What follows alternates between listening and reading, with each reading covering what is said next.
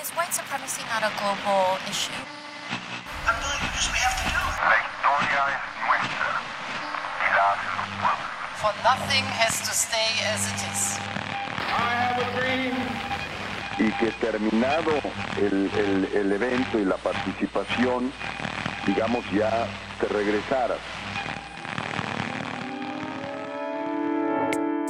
Abriendo Fronteras es un espacio para abordar esos temas de los que todos queremos saber, pero no terminamos de entender. Abrir nuestra mente a una visión global, construir puentes y acortar distancias a través de un diálogo entre amigos. Abriendo fronteras, lo poco convencional de lo internacional.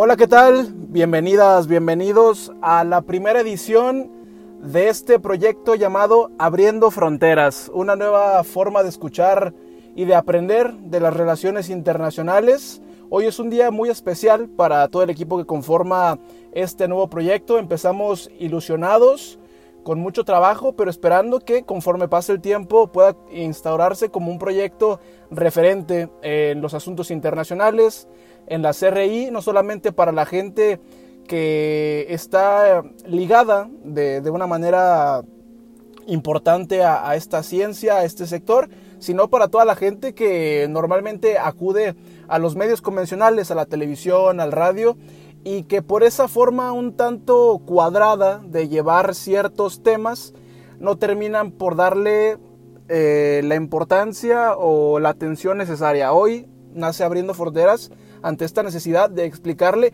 a todos los sectores de la sociedad los asuntos internacionales. Mi nombre es Gerardo Guillén y en este momento voy a presentar a quien será mi compañera de fórmula, mi compañera de proyecto y que como yo comparte esta gran pasión por los asuntos internacionales. Ecaterini Colorizos, buenas tardes, ¿cómo estás? Muy bien, muy bien. Hola a todas, a todos. Muy ilusionada, como tú ya lo, lo comentaste, de iniciar este proyecto, este primer programa de este podcast, que precisamente es una charla informal, una charla entre, entre amigos para tratar temas internacionales, pero pues no desde una superioridad moral, no para dar cátedra, simplemente conversar y reflexionar sobre los acontecimientos que todos y todas podemos observar. Sí, yo creo que eh, tanto tú como Rosy, que en, en siguientes ediciones se, se, incorporará al proyecto, este, los tres compartimos el mismo sentimiento, ¿no? Eh, eh, aplicar esto como una charla informal, como cuando, por ejemplo, tres, cuatro amigos se juntan a tomar una chelita y hablar de fútbol, pero no, simplemente nosotros hablar de, de, temas un poco más ñoños, un poco más importantes, ¿no? Tres internacionalistas, amigos en una charla, en una mesa para platicar de los temas coyunturales e históricos más importantes de la agenda internacional. Pero con el debido nivel de discurso que los temas que vamos a tratar requieren. Claro, claro es una plática informal, pero tampoco vamos a hacer de esto un juego, ¿no? Esto no es un circo. Pero sí, es una manera de, hacer más digerible todo lo que tiene que ver con las relaciones internacionales. Pero bueno, hoy empezamos este camino llamado Abriendo Fronteras con un tema histórico y coyuntural. Como lo mencioné hace un par de segundos, creo que no pudimos encontrar un tema mejor y un tema más importante y más trascendental para la agenda internacional actual como este. Estamos hablando de el racismo histórico y estructural en los Estados Unidos. Al final estaremos haciendo también un par de reflexiones acerca de cómo esta historia nos puede nos puede dejar dos, tres pensamientos a nosotros como mexicanos y aplicarlos a nuestro país. Pero hoy vamos a hablar de lo que ha sido el racismo a lo largo de la historia, desde que se crea los Estados Unidos como una nación independiente y hasta nuestros días, ¿no? Haremos un recorrido histórico por la guerra de secesión, por el movimiento que buscaba los derechos civiles, eh, las últimas manifestaciones en contra del abuso policial y cómo todos estos puntos eh, ligados pueden tener una repercusión sobre las próximas elecciones de los Estados Unidos. Así es, Gera. Además de qué es lo que ha derivado precisamente de estas manifestaciones, estos movimientos que vemos eh, actualmente. ¿Y qué te parece si partimos de la guerra civil o la guerra de secesión? Que muchos pensarían, o muchos podríamos pensar, que la guerra civil fue por eh, la abolición de la esclavitud, cuando no. Ah, un tema muy debatible, ¿no? Eh, y, y, es algo que no es para decir si está bien o mal, es algo que pasa en todas las revoluciones, en todas las guerras de independencia, porque también, brevemente, si uno se pone a pensar en el, en el caso mexicano, en la independencia, uno pensaría, es que eh, los grandes próceres de la independencia buscaban crear a México, cuando la primera idea no fue eso, ¿no? Y la guerra de secesión, que fue este conflicto que se llevó a cabo entre 1861 y 1865, planteó un paradigma que creo que hasta nuestros días no ha sido erradicado como tal, ¿no? Eh, fue una lucha de varios factores que al final termina por quebrarse, sí, por el factor racial, pero detrás de él traía otras connotaciones, ¿no? Así es. El conflicto pues estalla cuando los estados esclavistas del sur se separan del resto de la nación tras la elección de Abraham Lincoln en 1860. Lincoln insistía en que no tenía intención de atacar activamente la esclavitud, pero los estados confederados del sur no le creían. De hecho, Lincoln no pretendía quitar ese sistema de esclavitud. Sí, digo, eh, esta lucha entre, entre los, los estados confederados del sur y los estados del norte tenían una especial lucha, ¿no? Una lucha de desarrollo, una lucha de cosmovisión y una lucha de principios. A ver, la, lucha regional y la lucha del desarrollo. Estamos hablando que los estados del norte eh, tenían una manera diferente de desarrollarse y también de pensar. Ellos eh, se apoyaban más en, una mano de obra europea, estaban industrializados, por lo cual no, estaban muy abocados a, este sector agrario de manufacturas.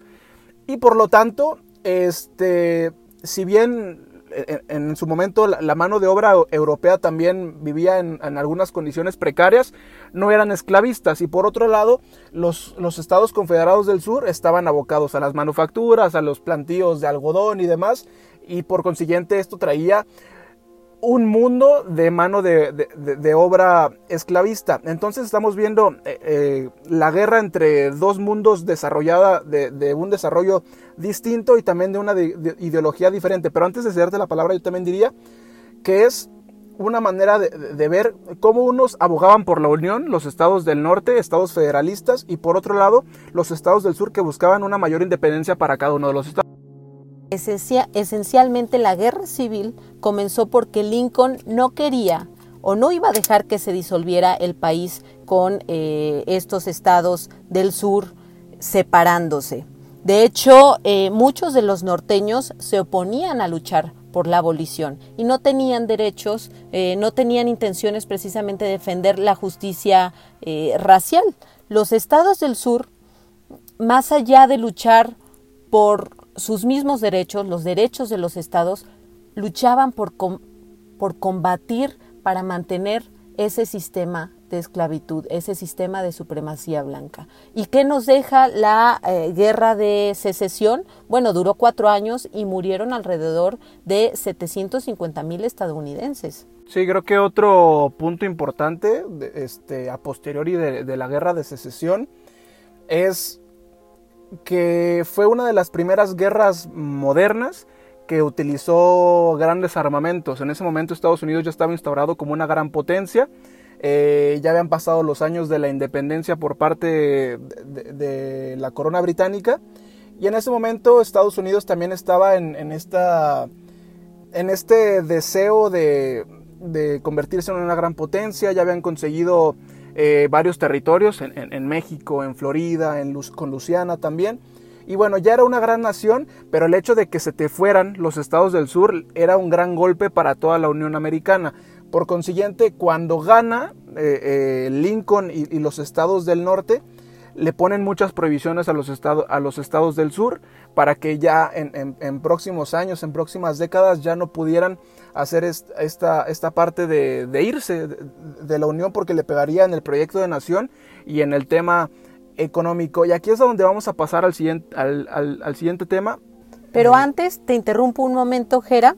En esta charla que tenemos, es importante mencionar eh, quién ganó, ya lo dijiste, los del norte, pero cuáles fueron los resultados. Y vale la pena mencionar que en 1865, cuando termina la guerra, es cuando Robert E. Lee, que es una figura El muy Lee. importante, el general Lee, eh, que luchaba por las iniciativas de los estados del sur, pues entregan las armas. Y precisamente para, para pasar al siguiente punto, hay que mencionar que el sistema de la esclavitud terminó con el conflicto, pero no con la cuestión de la igualdad racial Sí. no terminó con el sistema de supremacía blanca. Y aquí es donde podemos entrar al punto de el movimiento también de los por los derechos civiles. Claro, yo solamente dejaría dos reflexiones antes de, pasar al, movimiento por, por los derechos civiles. En, primer- primera instancia diría que, que esta lucha, particularmente la, la guerra de secesión, fue una muy importante para establecer la Unión Americana.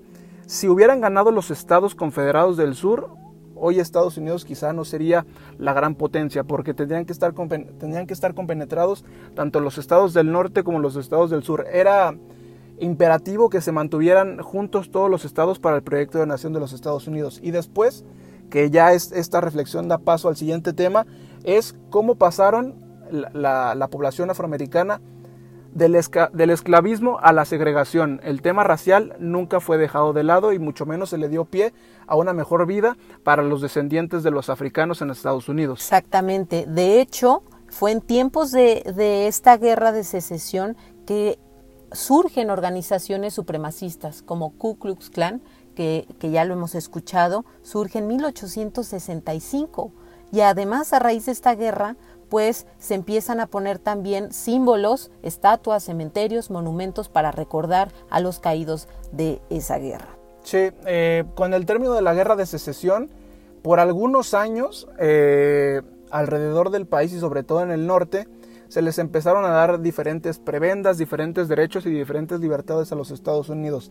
Pero conforme fueron pasando los años y las décadas, seguía como un sentimiento, eh, valga la redundancia, de resentimiento entre el norte y el sur.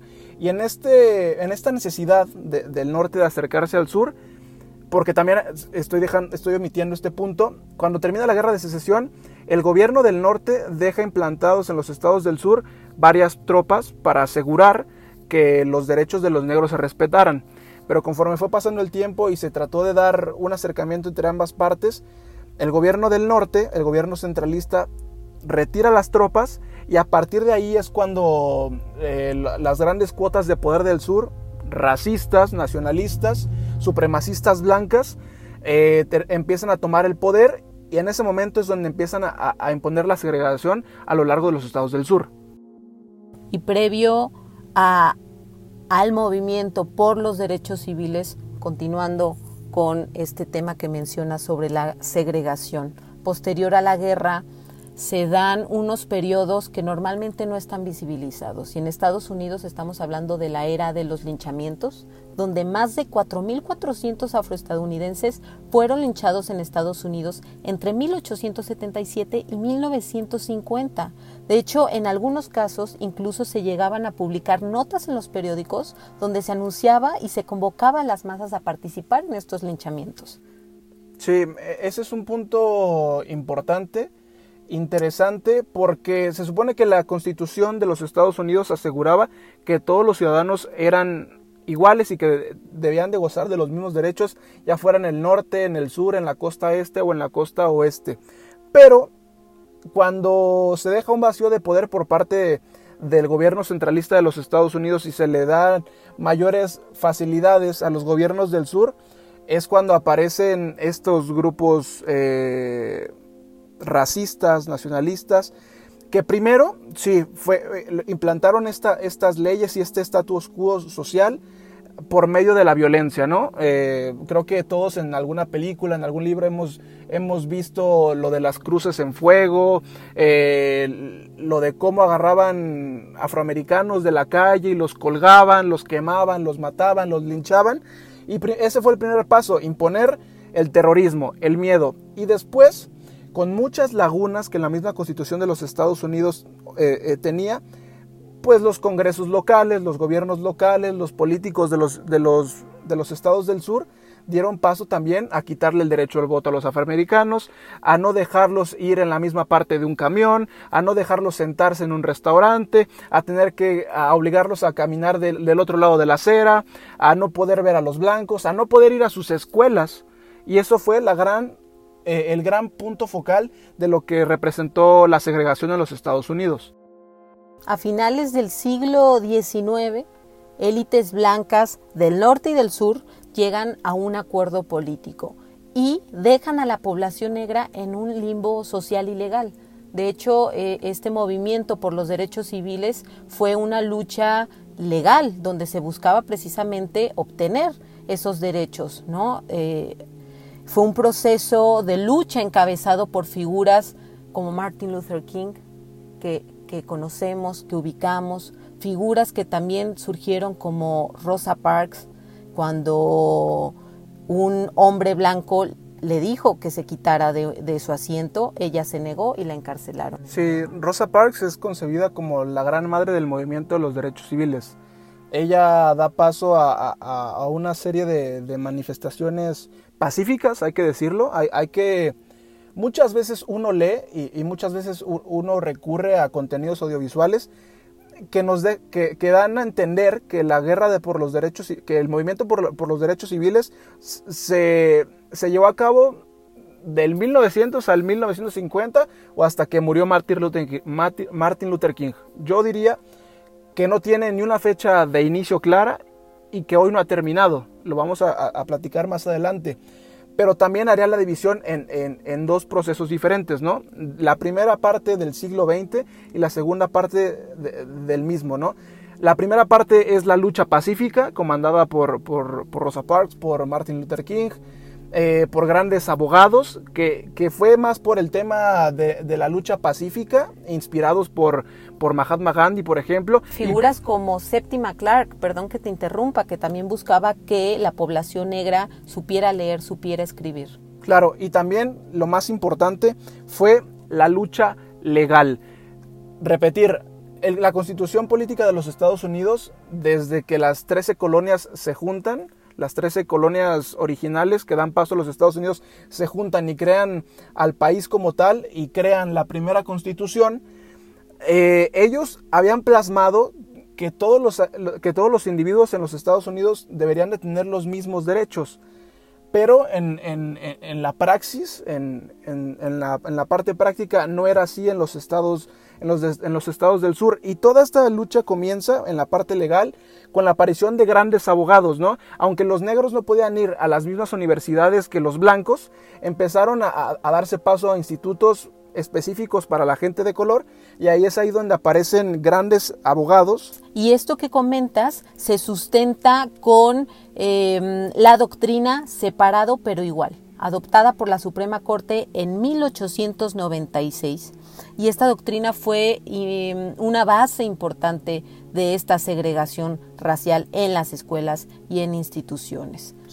Sí, Charles Hamilton Houston y Thurgood Marshall son dos de las grandes figuras del movimiento por los derechos civiles, dos abogados de formación que, pelearon justamente contra ese principio de, de, separados pero no iguales. Y ellos entre muchas de sus batallas legales consiguieron que, por ejemplo, eh, a partir de, los 50 se diera paso a los negros en las mismas escuelas que a, la, cuales acudían los blancos, porque el principio este de, separados pero, pero, pero iguales daba paso a que el gobierno se escudaba justamente en estas lagunas, en estas lagunas legales y dijeran, pues es que no tiene nada de malo, eso es interpretación suya. Cada quien tiene sus escuelas y es lo mismo. Pero no era lo mismo. Las universidades de los, blancos tenían mejores instalaciones, mejores maestros, más capacidades para el desarrollo de sus estudiantes. En cambio, los negros tenían eh, muchas deficiencias en el sistema educativo, en el sistema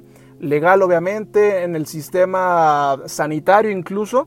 Y entonces las grandes batallas libradas por Charles Hamilton Houston y por Thurgood Marshall dan paso a estas, a estas, a estas grandes victorias para el movimiento de los derechos civiles además de eh, ciertas manifestaciones o ciertas tácticas que se utilizaron en este, en este movimiento. De hecho, una que me parece muy interesante es en 1960 cuando un grupo de estudiantes inician esta forma de lucha en las que se sentaban en las barras de los restaurantes. Las famosas sentadas. Así es, porque les habían negado el servicio, entonces se quedaban ahí y esto dio a pie a, eh, que los establecimientos se vieron obligados a cambiar sus políticas segregacionistas. Sí, eh, en consonancia con, estas prácticas también se, dio, se dieron los viajes por la libertad, se juntaban estudiantes afroamericanos, activistas, e incluso en muchos de estos viajes se les unieron activistas blancos, estudiantes blancos, y tomaban camiones desde los centros, desde el corazón de los, de los grandes estados racistas y viajaban por todo el sur para demostrar que, bueno, las carreteras, los viajes y todos los Estados Unidos eran para los negros, para los blancos y para toda la sociedad. Y después, con esta gran lucha de Martin Luther King, de Rosa Parks, vienen, yo creo, eh, dos grandes victorias para el bando afroamericano. El primero se da en 1964 con la, con la, proclamación de la Ley de los Derechos Civiles, que viene a reafirmar que todos son legal, que todos son iguales en el sistema estadounidense, pero no solamente eh, tenía una influencia en el, en el ramo político, en el ramo gubernamental, sino que esto también eh, le prohibía a los, a los sectores privados, a los sectores empresariales, como cafeterías, como cines, este, prohibirle a los negros sentarse en la misma banca en la que se sentaba, por ejemplo, un, estadounidense blanco. Y después, un año eh, después, en 1965, también se firma la ley de los derechos del votante, porque también vamos a lo mismo, la constitución aseguraba que todos pudieran votar, pero los blancos en el sur, y sobre todo los gobiernos y ciertos partidos políticos,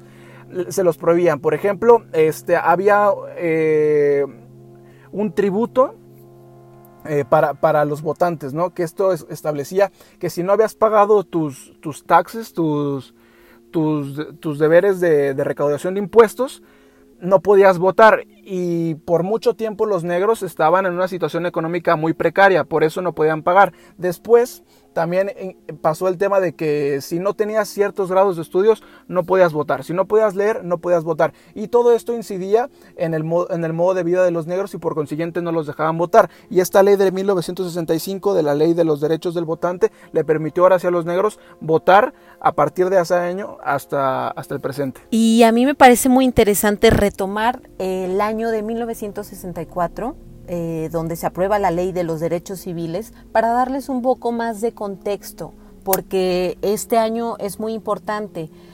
Eh, justo en este año asesinan al presidente Kennedy y es ahí cuando entra a la presidencia el vicepresidente Lyndon Johnson y es ahí cuando el Congreso aprueba esta ley de los derechos civiles, la cual prohibió la segregación en los lugares públicos y la discriminación en el empleo y la educación. Por supuesto que esto no acabó con el racismo, no acabó con la discriminación, pero fue un importante eh, instrumento, una importante herramienta para, para combatirlos. Sí, de hecho, cuando aparece Kennedy, él fue uno de los grandes eh, promotores de la, de la, igualdad racial. A él se le atribuyen eh, pues, uno de los, de los grandes golpes a favor de los afroamericanos. Lo asesinan en Dallas y después su segundo en fórmula, que es Lyndon Johnson, es el que termina por materializar estas, estas grandes batallas en el ramo legal, ¿no? Y después, para ya pasar al siguiente tema, solamente yo, yo concluiría con que sí, tenemos la primera parte del siglo XX con una lucha pacífica y por las vías legales, con, una nueva idea, la formación de una nueva idea del, negro, que ya no era que era hacer ver al negro como una persona estudiada, como una persona inteligente, como una persona que podía luchar por sus, por sus derechos y no como una población precaria en, en, en los temas económicos, en los temas sociales. Y después viene el asesinato también de Martin Luther King y viene por consiguiente una cuestión natural el fallecimiento de los grandes líderes de este movimiento pacífico y viene la aparición de, de, de otro segmento de esta batalla que es más de un tipo confrontacional, de un, un, una de pelea. los movimientos nacionalistas de la población negra. Sí, claro. La, las panteras las negras, Panteras por, ahí- Negras. por ahí traías algo tú, ¿no? Exactamente. Sí, bueno, a raíz de estos movimientos, pues también eh, la población negra, podría decirlo, adquiere aún más, aún más conciencia política. Y surgen también, eh, a raíz de los movimientos, normalmente surgen eh, grupos colectivos. Y en este caso surge el de las Panteras Negras y también un, un grupo nacionalista de negros musulmanes que me parece muy Claro. interesante.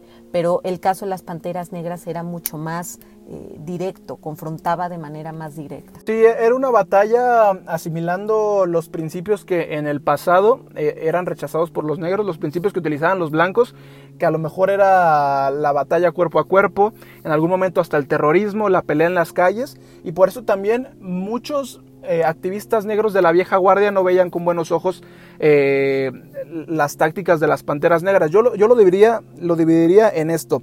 La primera parte del, del siglo XX era una especie de movimiento por la justicia social, un movimiento pacífico y después viene una especie de revolución negra con la aparición de las panteras negras y de, y de estos grupos. Y lo que mencionas también de la influencia del Islam, lo, lo podemos ver por ejemplo en, en un caso muy muy emblemático, el caso de Cassius Clay, eh, quizá el, el, boxeador más importante de toda la historia, que después se convierte en Muhammad Ali, que después es perseguido por el gobierno de los Estados Unidos porque en esta en estas ideas de, de, en pro de la población afroamericana, pero también en contra de los designios del gobierno de ir a invadir países y de mandar a los negros a la primera línea de batalla, cuando en tu propio país los tratabas mal, es que él se negó a ir a Vietnam y eso hizo que le, que le truncaran su carrera. Eso no lo sabía, fíjate, ¿eh? no lo sabía.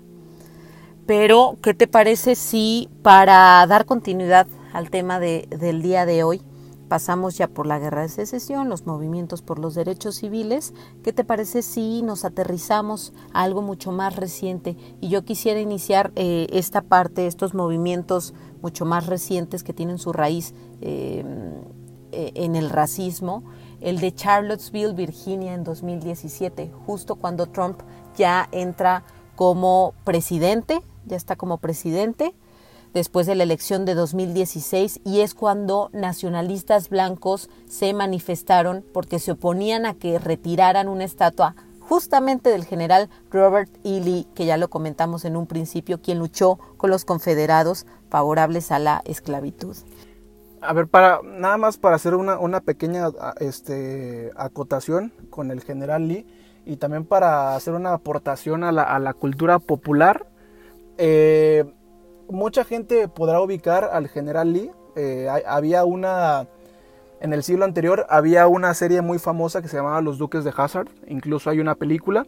Y, y estos Duques de Hazard son, son dos, dos, dos tipos que tienen un carro y, este, y son un tanto rebeldes y demás.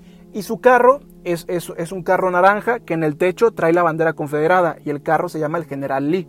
Es para que más o menos la gente pues, también lo pueda asociar, porque más adelante vamos a hablar también de lo que ha dejado esta, esta, esta lucha contra el racismo en, en, diferentes sectores, ¿no? Como el deporte, como el entretenimiento, como la cultura y demás, ¿no? Pero bueno, hoy vemos nuevamente como un, un, claro reaviva, reavivamiento, si, si cabe la expresión, del movimiento, del movimiento contra el racismo y para proteger los derechos de los afroamericanos en Estados Unidos. Y todo esto se da por George Floyd, Así que en, alto, en, últimas fechas se ha convertido en el hombre yo creo más famoso de todo el mundo. Y que, y que muchos son los casos, ¿eh? que a raíz de George Floyd pues también se dio este debate de eh, cuando empezaron a, a, quitar o a vandalizar, según lo mencionan algunos como la palabra vandalizar, algunas de las estatuas y monumentos. ¿Y por qué quería mencionar el tema de Charlottesville antes de entrar a George Floyd?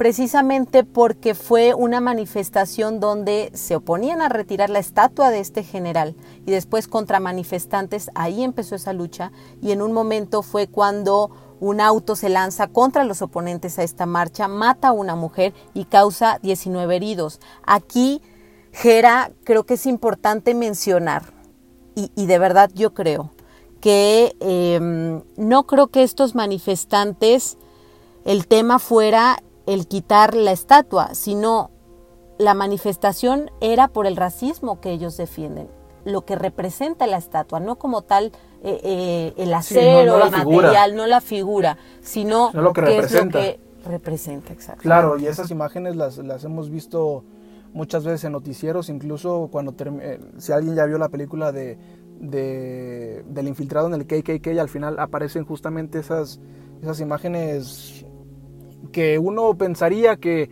en el siglo XXI, entre el 2017 y el 2020, ya no pasarían después de una larga eh, batalla en contra de la segregación, en contra del racismo, en contra de todas estas ideologías nacionalistas de ultraderecha y de supremacía blanca y hoy lastimosamente lo, lo seguimos viendo y hoy lo vemos materializado en abuso policiaco. Así es. ¿Y sabes qué me parece a mí impresionante? Que hay un centro en Estados Unidos que se dedica a combatir el odio y la intolerancia y busca la justicia para miembros en situación de vulnerabilidad de la asociación en, eh, de la sociedad en Estados Unidos. Se llama el Southern Poverty Law Center y actualmente ellos monitorean a más de 1.600 grupos extremistas. Entonces esto se hila también a que muchos de los agentes policiales, no hablamos de, de, de una deficiencia en todo el sistema policial, sino en algunas personas. Es decir, algunos dicen es que todo el sistema policial en Estados Unidos está mal, pero son algunas personas que tienen estos tintes y tienen estas ideologías de estos grupos. Que al final son los individuos los que hacen las instituciones. Las instituciones, bueno, en ocasiones eh, las instituciones desde los altos mandos son dotados de ciertas ideologías y de, y, de, cierta, eh, de ciertas herramientas para desarrollarse de tal o cual manera, ¿no? Pero sí, es la ideología de las personas, es una ideología racista y supremacista blanca que hoy sigue existiendo, no solamente en el sur, también en el norte y en, y en la costa este y en la costa oeste, porque digo, no es bueno generalizar, pero claramente hemos visto a lo largo de la historia que es una ideología que vino desde los primeros colonos hasta, hasta las personas que hoy debaten, porque Estados Unidos es para los blancos y para, y para los que son hijos de, los europeos que vinieron a colonizar los territorios que antes eran de, la, del Reino Unido. Pero sí, eh, se abre esta nueva batalla impulsada por George Floyd. ¿Qué pasó con George Floyd? Sí, con George Floyd, bueno, creo que muchos se preguntan por qué la muerte de George Floyd ha provocado esta ola de manifestaciones a lo largo del territorio estadounidense. ¿Por qué? Y creo que una cosa que tiene que ver es em, los medios de comunicación. Esto fue mediático, mediático. Lo vimos todos, llegó hasta acá a México, muchos se querían sumar para, para manifestarse en contra de lo que estaba pasando en Estados Unidos. Y es que la cuestión es que que se pueda decir que hay una reaparición del racismo en los Estados Unidos. Es que siempre ha estado ahí. la cuestión es que hoy se puede grabar. La cuestión es que hoy puede llegar en un minuto a México, a Europa, a China. Y la cuestión es que hoy puede ser combatida desde, desde muchas trincheras, ¿no? Este, por ahí, leyendo algunas notas, leyendo algunos papers académicos, uno se encontraba precisamente con eso, con, con un, un especialista diciendo, es que la persecución de algunos sectores en contra de los afroamericanos nunca desapareció, simplemente que hoy se puede grabar. ¿no? Ese creo que da paso a que hoy mediante las redes sociales la indignación sea aún mayor. Pero también lo de George Floyd no es de hoy, porque viene precedido de también de, de muchas matanzas y de mucho y de mucha violencia policíaca que vamos a comentar en este momento. El caso de George Floyd, ya lo escuchamos, lo vimos, fue el caso en el que un policía eh, se le vio con la rodilla en el cuello contra Floyd y pues fue acusado de homicidio. Pero no solo es George Floyd, podemos hablar también del caso de Ahmaud Arbery, que el 23 de febrero de este año, pues él iba corriendo en una zona residencial y fue abordado por dos personas, un ex agente de policía y su hijo, y bueno, ellos fueron acusados de homicidio y asalto agravado. Sí, y en este, ligado a este tema de, de que hoy podemos grabar y de que hoy se puede mostrar evidencia mucho más fuerte, yo, yo me remontaría también a 1991 con, con el caso de Rodney King. Eh, era un taxista que tenía libertad condicional y, va manejando por, alguno de los freeways de los Estados Unidos. Es parado por, un convoy de policías y cuando baja hay, una especie de discusión y lo empiezan a golpear entre varios policías. Y uno pensaría que en el 91 pues no había Facebook, no había Twitter, no había los smartphones, pero un ciudadano alcanza a captar esas imágenes con su cámara de video y se hizo mundialmente conocido. Creo que ese es el primer antecedente de, del registro de, contemporáneo del abuso policial. Y sí, después vienen estos casos como los que tú mencionaste. También, por ejemplo, en el 26 de febrero de 2012 se da la muerte de Trayvon Martin, un estudiante negro de secundaria de 17 años que fue asesinado a tiros por George Zimmerman eh, en, en Florida. Y en 2013 la ley estadounidense le permitió decir al agente Zimmerman que disparó a Trayvon en defensa propia. Esto solamente es un ejemplo de cómo también las lagunas de las leyes y sobre todo algunas cortes, algunos sectores eh, proveen de protección a los, a los, a los agentes, de, a los agentes de, de la policía, ¿no? algunos sociólogos dirán que, que, la policía y que el ejército es el, monopolio de la violencia por parte de los estados y se les da esta proyección también muchas veces escudados en, en la defensa propia. Así es, y de hecho en este caso de, de Trayvon Martin, eh, pues hubo también una oleada de manifestaciones. Es a raíz de este acontecimiento que surge el movimiento Black Lives Matter en 2013. Este movimiento internacional originado dentro de la comunidad afroestadounidense con el uso del hashtag Black Lives Matter en las redes sociales y pues que ha ganado reconocimiento nacional por eh, los esfuerzos que hacen por visibilizar estas historias, por visibilizar eh, pues este tema del racismo estructural que existe desde hace mucho tiempo en Estados Unidos, porque casos como los de George Floyd, casos como los de Trayvon, casos como los de Breonna, existen tantos y no nos daría y todos los podcast días. y todos los días y no nos daría este podcast para hablar de todo ello. La diferencia es que no todos son documentados. Exactamente. Sí, y bueno, como tú bien lo dices, nos daría para tres horas de podcast, nos daría para toda una temporada de podcast hablando de, de las muertes por abuso policial en contra de afroamericanos en los Estados Unidos. Pero hay que llegar al punto de cómo toda esta efervescencia social que hoy están atravesando los Estados Unidos y que se ha trasladado a otras latitudes, a Europa, incluso a México, eh, a, todos los rincones del planeta, cómo esta efervescencia social de los, en los Estados Unidos, eh, provocado por la gota que derramó el vaso del caso, del caso George Floyd, puede tener un impacto en las próximas elecciones de los Estados Unidos. Noviembre del 2020 se darán nuevas elecciones presidenciales en la Unión Americana. Donald Trump buscará la reelección y estará contendiendo contra un candidato que ha buscado la presidencia en tres ocasiones, Joe Biden. Yo creo que en este tema en particular y para no ahondar en el tema de las elecciones de Estados Unidos, ya lo trataremos en, en otro programa, podría decir que en el caso de Trump, eh, Trump es la manifestación de este debate de racismo estructural en los Estados Unidos. Y tanto Trump como Biden pues tratan de sacarle algo a, a, esta situación, ¿no? Por ejemplo, en el caso de Trump, eh, él ha puesto el acento en los disturbios violentos de la ola de protestas y está dejando de lado el tema central porque, por el que la gente está saliendo a las calles. Sí, antes yo también de, de, de, mencionar las reflexiones personales acerca de Trump, creo que también estamos dejando un, un poco de lado eh, el por qué este racismo estructural, ¿no? Hemos visto cómo han sido perseguidos prácticamente por 200, 300 años, pero eh, según varios estudios, que, se nos iría el, el, tiempo haciendo hincapié en cada uno de ellos, pero nos demuestran cómo a pesar de que hay grandes ejemplos del progreso de los afroamericanos en Estados Unidos, como por ejemplo Barack Obama, el primer presidente afroamericano de la historia, con Lisa Rice en su momento como parte importante de un gabinete americano, los grandes deportistas como LeBron James y afroamericanos exitosos en todas las esferas de la sociedad, pero también hoy vemos y, validado por varios, por varios estudios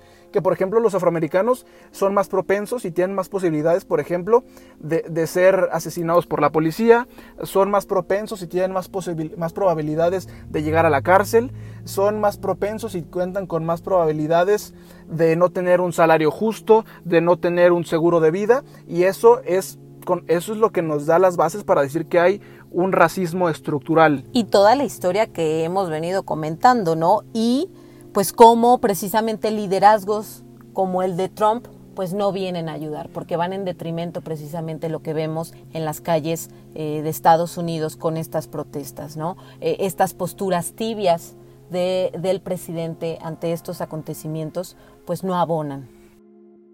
Y, no sé si, decir que serían tibias, porque yo creo que si, si utilizamos el concepto tibio, es de alguien que a lo mejor quiere hacer o quiere lograr algo en, en determinada área, pero a lo mejor no le dan las capacidades. A mí me parece que lo de Donald Trump es deliberado.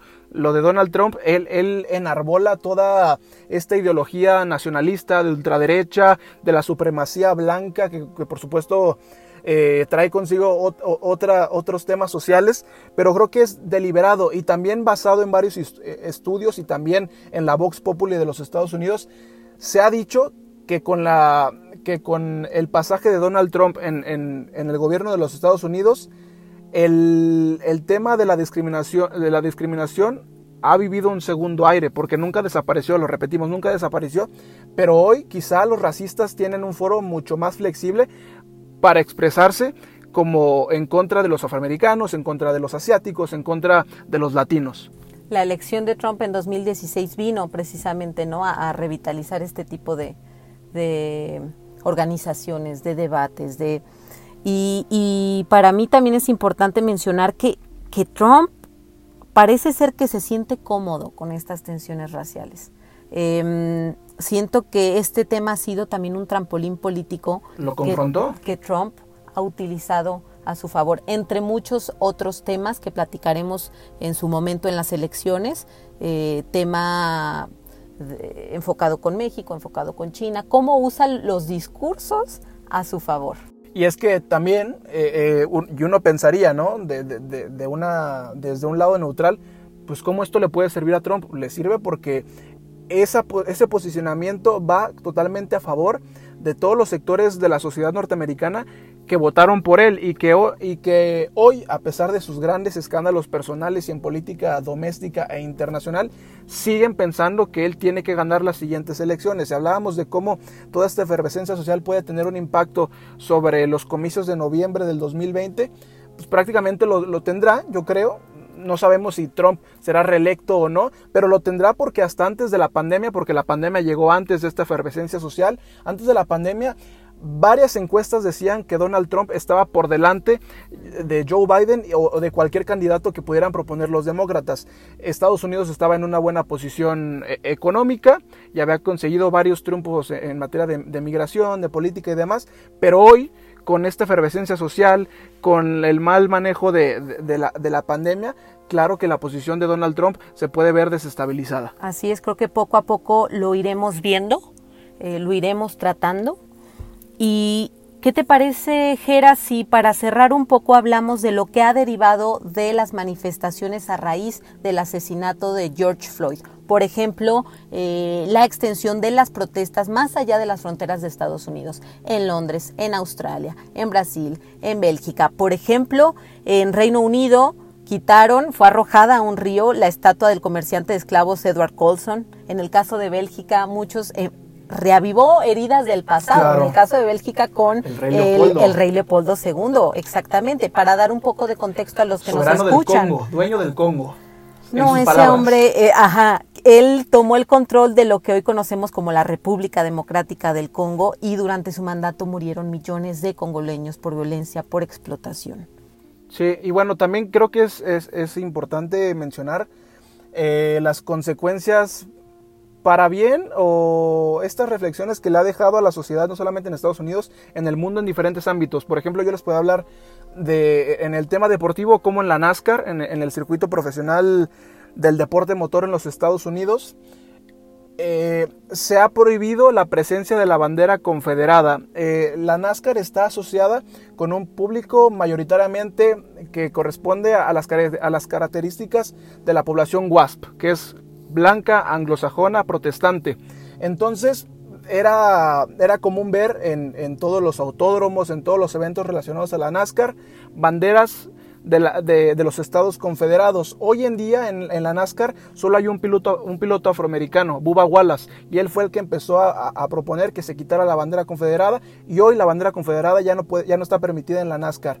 Tú traías otro ejemplo, por ejemplo. También en el caso deportivo, Nike convirtió el 19 de junio en vacaciones pagadas para los empleados, ¿no? Cuando se conmemora en este día la liberación de los esclavos. Y en la industria del entretenimiento, pues tenemos el caso de los Grammys, que cambiaron el nombre de una de sus categorías, creo que la categoría urbana, y también el caso del grupo Lady Antebellum, este grupo de country, que se cambió el nombre a Lady A porque Antebellum hacía referencia al periodo antes de la guerra antes de, la guerra de secesión. Muy interesante. También antes de, pasar a las reflexiones finales, el caso de Colin Kaepernick, un, famoso eh, jugador de fútbol americano de los 49ers de San Francisco. En su momento, hace 3, 4 años, se pronunció en contra del racismo en los Estados Unidos. Prácticamente le banearon la carrera. Donald Trump salió, como siempre, por medio de Twitter y por medio de varios de, varios medios de comunicación diciendo que no lo dejaran jugar por mucho tiempo y hasta la fecha sigue sin jugar. Este, muchos patrocinios le dieron la espalda y hoy parece que la historia le da el visto bueno y le levanta el pulgar a la lucha de Colin Kaepernick. Así es, y no les comentamos, pero eh, una de las dinámicas que planeamos al finalizar estos programas es decir, eh, la noticia del día. La noticia más importante quizá de la semana o de dos semanas, porque tenemos previsto, que salga un capítulo cada dos semanas, que sea quincenal, ¿no? Pero hoy, a, quizá en la tercera semana este, del mes de junio, cuando estamos grabando este primer episodio, podemos hablar del regreso de México a una de las sillas más importantes del sistema de las Naciones Unidas, que es el Consejo de Seguridad. Creo que eh, a título personal es una de las de las noticias más importantes. ¿Por, qué esto es bueno para, para México? Bueno, el Consejo de Seguridad es uno de los órganos más importantes del sistema de Naciones Unidas porque es el que se encarga de velar por la seguridad y por la paz mundial, ¿no? En él solamente hay algunos estados que son miembros permanentes, como Estados Unidos, como China, como Rusia, y otros que, que, son miembros pasajeros, ¿no? Hoy México, por quinta ocasión en su historia, será parte del Consejo de Seguridad, lo será por dos años, y esto le da paso a que la diplomacia mexicana vuelva a tomar fuerza, sobre todo en pues, en un sexenio que lastimosamente eh, le está quitando protagonista a la que históricamente ha sido una de las grandes diplomacias del mundo occidental. Así es, esta es la noticia del día que nos comenta Jera. Eh, reflexiones finales, Jera. Yo quisiera empezar en, en estas reflexiones brevemente y antes de partir en cómo lo que sucedió en Estados Unidos y lo que está sucediendo a raíz de lo de George Floyd ha reavivado heridas del pasado y ha eh, reabierto debates em, aquí en México. Sobre todo en México, que también explotó en redes sociales el debate de en México también somos racistas, en México somos clasistas, en México no se ha visibilizado a la población afrodescendiente que tenemos aquí. Porque hay negros en México. O sea, uno piensa eh, que, México solamente es la raza de bronce, que son los blancos eh, con ascendencia española y no. Eh, en, regiones como por ejemplo en Veracruz, ahí por muchos años desembarcaron también esclavos y por eso hay población eh, con, ascendencia africana en nuestro territorio nacional. Y tú mencionas un punto muy importante. Creo que esto nos debe dar la pauta para que nosotros hagamos un ejercicio de introspección y veamos las grandes falencias de nuestra sociedad, porque yo también diría que México no solamente es un, un país racista, porque es un país racista, es un país clasista. Así es. Y además en ese proceso de introspección, para cerrar, Em, ver los microracismos que tenemos y claro, los macroracismos. Microracismos, es decir, frases del día a día. Va a mejorar la raza. Eh, e, este tipo de frases que no nos damos cuenta quizá. A ver, mijo, haz- hazte novia a una güerita, ¿no? Para que mejores la raza. Así es, entonces los invitamos a hacer es- este, este proceso de, de introspección y de reflexión. Y también queremos invitarlos a, a que sigan nuestra cuenta de Twitter, Abriendo Fronteras, porque ya tenemos cuenta de Twitter donde podrán eh, tener mucho más noticias, más recomendaciones sobre los temas que abordamos en el programa. Sí, este es un, este es un proyecto ambicioso, un proyecto que quiere cubrir todas las áreas. Eh, claramente el producto principal es el podcast, pero síganos en redes sociales, como lo mencionabas, abriendo fronteras en Twitter. Y rápidamente, antes de despedirnos, un must que puedes eh, recomendarle a la gente que nos escucha relacionado a esta temática. Yo, yo diría que vean eh, El infiltrado del KKK. El infiltrado del KKK, yo les diría que vean la película de Historias Cruzadas. Pues eso es todo por nuestra parte. A nombre de Caterina y Colorizos, de Gerardo Guillén y de toda la gente que hace posible Abriendo Fronteras, les agradecemos que nos hayan acompañado en la primera parte de este viaje. Nos escuchamos en el próximo, en el próximo programa. Y recuerden que Abriendo Fronteras es la nueva manera de escuchar las relaciones internacionales.